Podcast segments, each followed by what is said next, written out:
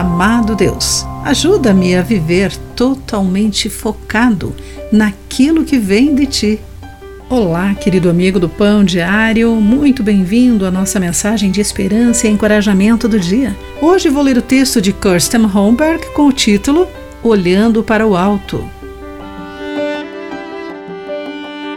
A lula de olhos vesgos vive no fundo rochoso do oceano, onde a luz solar mal se filtra por entre as águas profundas. Esse nome é uma referência aos dois olhos extremamente diferentes. Com o tempo, o olho esquerdo se torna quase duas vezes maior do que o da direita. Os cientistas deduzem que o molusco usa o olho direito, o menor, nas profundezas escuras, o olho esquerdo, maior, para olhar em direção à luz solar.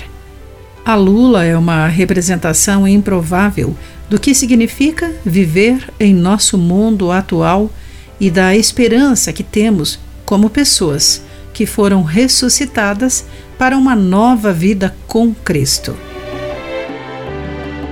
Paulo insiste que pensemos nas coisas do alto e não nas coisas da terra, porque nossa verdadeira vida está escondida com Cristo em Deus, de acordo com Colossenses capítulo 3, entre os versículos 1 e 3. Enquanto aqui habitamos aguardando a nossa vida no céu, olhamos firmemente ao que está ocorrendo ao nosso redor hoje. Mas assim como o olho esquerdo da lula se desenvolve ao longo do tempo e torna-se maior e mais sensível ao que está acontecendo, nós também podemos perceber mais conscientemente como Deus age no reino espiritual.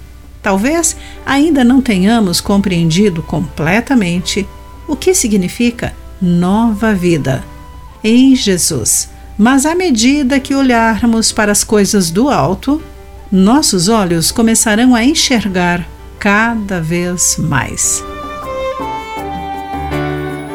Querido amigo, como você pode desenvolver sua visão para o alto?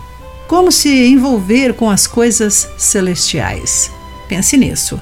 Aqui foi Clarice Fogaça com a mensagem do dia.